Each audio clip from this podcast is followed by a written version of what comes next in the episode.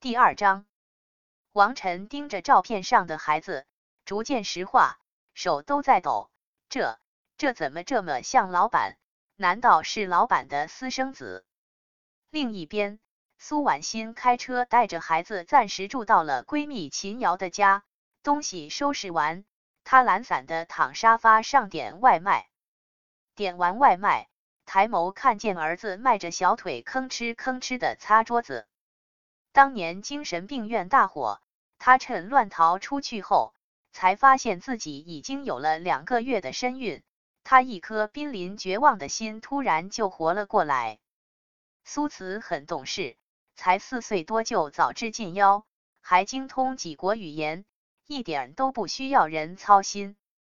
有这么优秀的儿子，苏婉欣心里甜滋滋的，啃着苹果说：“苏慈。”为什么你妈咪这么多优点，你一点都没有继承到呢？长相也是没一点随我。妈咪，那恐怕我继承的都是爹的了。苏慈停了擦桌子的动作，一脸认真。说起宝宝的爹地，苏婉欣想起那个该死的牛郎。她咬牙，努力控制住表情，不在孩子面前流露出恨意。忽然。门口响起了门铃声，小包子苏慈恨铁不成钢的瞪他：“妈咪，你是不是又点外卖了？”苏婉欣吐了吐舌头，嘿嘿，我去开门。说着，苏婉欣起身去开门。开门的一刹那，苏婉欣眼神瞬间骤变，门口站着的不是外卖小哥，而是一个英姿挺拔的男人。一双漆黑凛冽的眼睛正凝视着他，发出摄人的气势。把我儿子交出来！谁他妈是你儿子？苏婉欣扒拉着门，觉得眼前的男人简直是莫名其妙。可是再细看这男人，五官深邃，笔挺唇薄，完美的脸部轮廓，不就是放大版的苏慈吗？难道这男人是那晚的牛郎？苏婉欣的脸色瞬间惨白，愤怒的一巴掌打过去：“你还敢来？给我滚！”被打的男人眸色一黑，苏婉欣不给他任何说话的机会，猛地摔上门。一想到那晚的事情，苏婉欣依旧很气愤，她的第一次就毁在这个牛郎身上。等情绪缓了缓，苏婉欣低头。